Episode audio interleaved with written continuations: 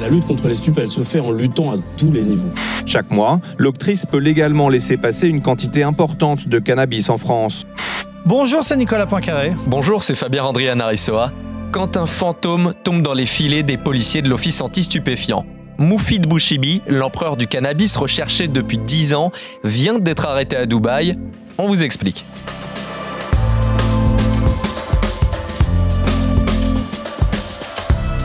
C'est tout simplement le plus gros importateur de cannabis du pays qui vient de tomber.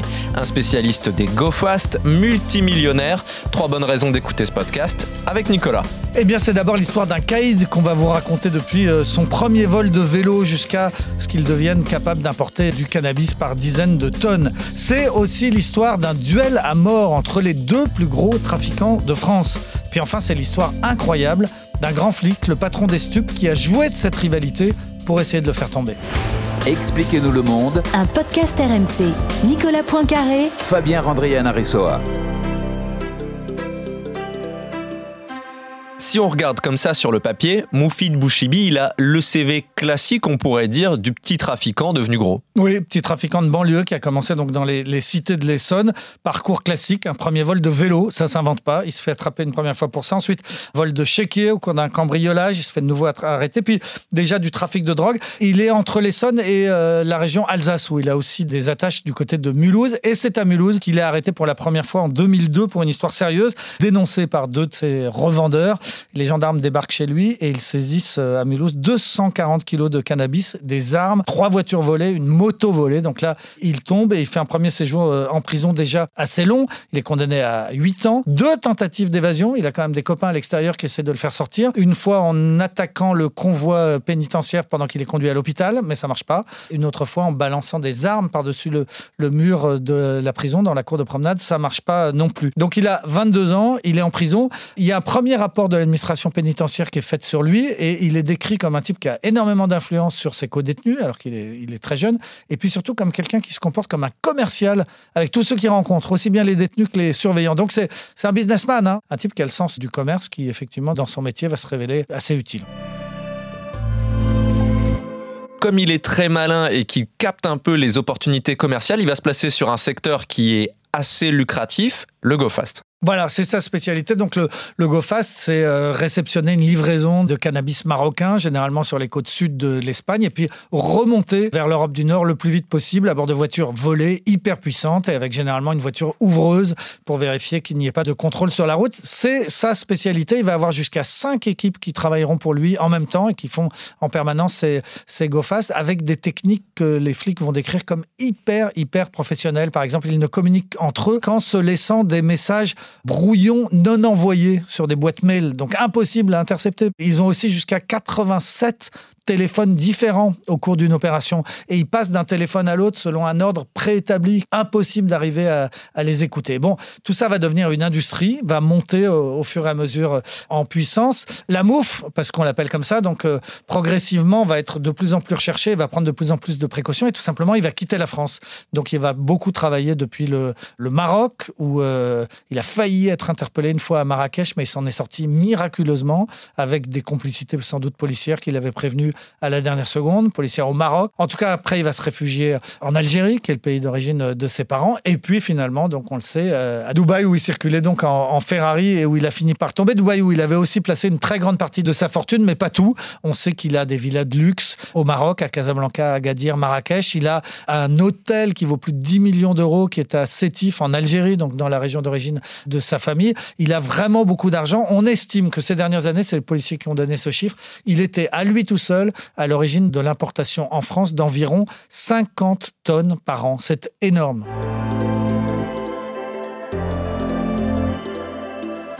Ce qui est intéressant quand on parle de Moufid Bouchibi, c'est qu'il a un alter ego. En fait, il a fait toute sa carrière dans le sillage d'un autre baron qui lui s'appelle Soufiane Ambli. Oui, en fait, c'était son mentor. C'est lui qui lui a, il lui a tout appris. Il est, plus âgé. C'est aussi un très, très gros trafiquant. Il a été sans doute parmi les, plus gros trafiquants de France. Il a lui aussi des attaches en Alsace et ils ont fait beaucoup, beaucoup de choses ensemble. Seulement, en 2009, eh bien, euh, Soufiane Ambli est arrêté en, Espagne, incarcéré, pris en flagrant délit, alors qu'il vient de s'acheter un yacht. Il l'a acheté à l'oncle de Bachar el-Assad, le, le, dictateur syrien. Il est très, très riche. Il se fait gauler et il se retrouve donc en prison. Et à ce moment-là, la mouf, Moufid Bouchibi, eh bien, prend sa place, récupère les réseaux, récupère les équipes et c'est le début de la fin entre les deux hommes. Depuis sa prison, Soufiane Ambli organise une punition de son élève qui est en train de lui piquer le, le business. Il le fait arrêter alors qu'il est au Maroc. Il se fait arrêter par des policiers marocains corrompus et par des malfrats. Il est amené dans une villa une heure de route de Casablanca et là, il est torturé, séquestré. Ça va durer un certain temps et il va s'en sortir en réglant une vieille dette de 600 000 euros et donc il est libéré. Par la suite, euh, Moufid va se venger de tout ça. Il va retrouver plusieurs années après deux de ses ravisseurs et tortionnaires et il va les faire exécuter tout simplement. L'un va mourir, l'autre qui est originaire des Mureaux, qui est un Français d'origine marocaine, lui sera très, très grièvement blessé. Mais on voit le, le, degré de violence entre les deux hommes. Il y en a un qui fait arrêter son concurrent et qui le fait torturer, l'autre qui se venge en exécutant les lieutenants. Donc le niveau de compétition et de haine entre les deux hommes devient tout à fait énorme.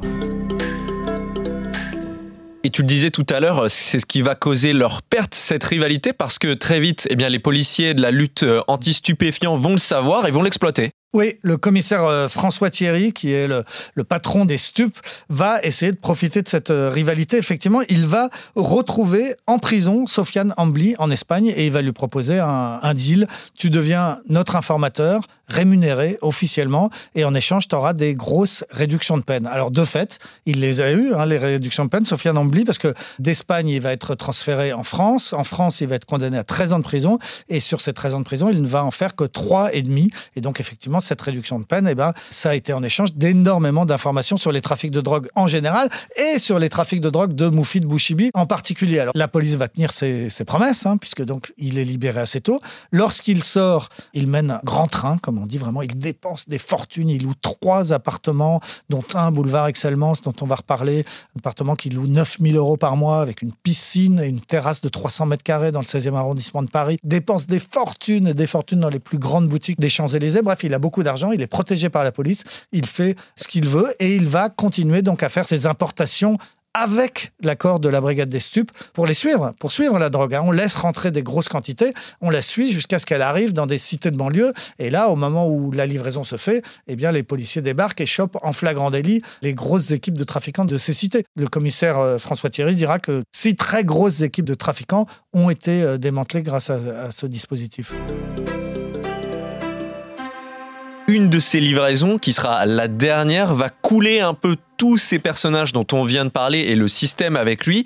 Et pour une fois, ça n'est pas une saisie qui est faite dans une tour, dans une cité, c'est en plein cœur de Paris, dans le 16e arrondissement. Oui, voilà, le boulevard Excellence dont on parlait euh, à l'instant, juste à côté du Parc des Princes. Alors en fait, il faut revenir un petit peu en arrière. La police, donc les hommes de François Thierry de la Brigade des Stupes, avaient infiltré ce réseau. Depuis le début, ils se faisaient passer pour des chauffeurs de GoFast, les policiers. Donc ils étaient depuis le début, lors de la livraison en Espagne, sur la plage, ils étaient là. Et puis finalement, la drogue arrive jusqu'à Vénissieux. À partir de là, elle est distribuée à certains vrais dealers. Elle va se retrouver sur le marché français. Et puis une partie, effectivement, environ 7 tonnes, est destinée à Soufiane Ambli pour, au bout du compte, Moufid Bouchibi. C'est-à-dire que c'est un piège qui est tendu à, Moufid Bouchibi. On espère le faire tomber avec ces 7 tonnes. Sauf qu'à un moment, eh bien, elle se retrouve effectivement au pied du penthouse de luxe qui était loué boulevard Excellence. Et là, manque de chance, ou bien guerre des polices. En tout cas, toujours est-il que les douanes, qui eux aussi ont surveillé cet énorme trafic et repéré ces camionnettes,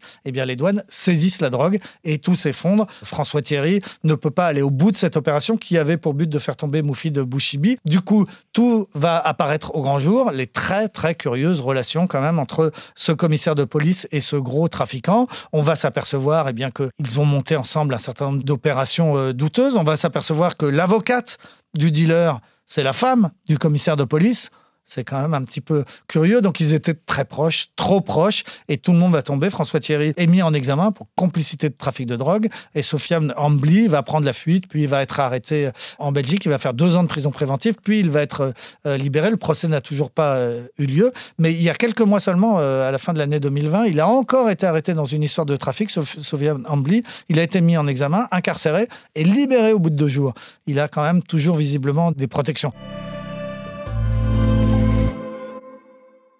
Moi, il y a une chose qui me paraît hallucinante, c'est que toutes ces infos, tous ces petits détails de grand banditisme, hein, de trafic de drogue, comment est-ce qu'on les connaît aujourd'hui? Eh bien, parce qu'il y a eu beaucoup d'enquêtes sur le curieux rôle joué par ce commissaire de police et même des procès en diffamation où les choses, du coup, ont été mises euh, sur la table où le, policier a dû euh, s'expliquer. Donc, tout ça a fini par euh, sortir. Et puis, il y a eu d'excellentes enquêtes journalistiques qui ont raconté tout ça, notamment la dernière de Vincent Monnier dans le Nouvel Observateur qui raconte tous les détails donc, de cette guerre entre les deux gros trafiquants. On peut citer aussi le, journaliste spécialisé dans les affaires de crime organisé qui s'appelle Jérôme Pierrat, qui a énormément travaillé là-dessus. Il y en a d'autres. C'est une enquête qui a fasciné beaucoup de journalistes et où, effectivement, tu as raison, c'est étonnant, on sait tout.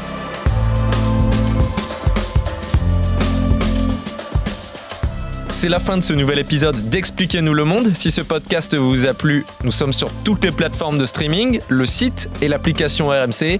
Parlez-en autour de vous, prenez soin de vous. À la semaine prochaine. À la semaine prochaine, Fabien. Retrouvez Nicolas Poincaré dans Apolline Matin. Tous les jours à 6h20 et 7h50 sur RMC.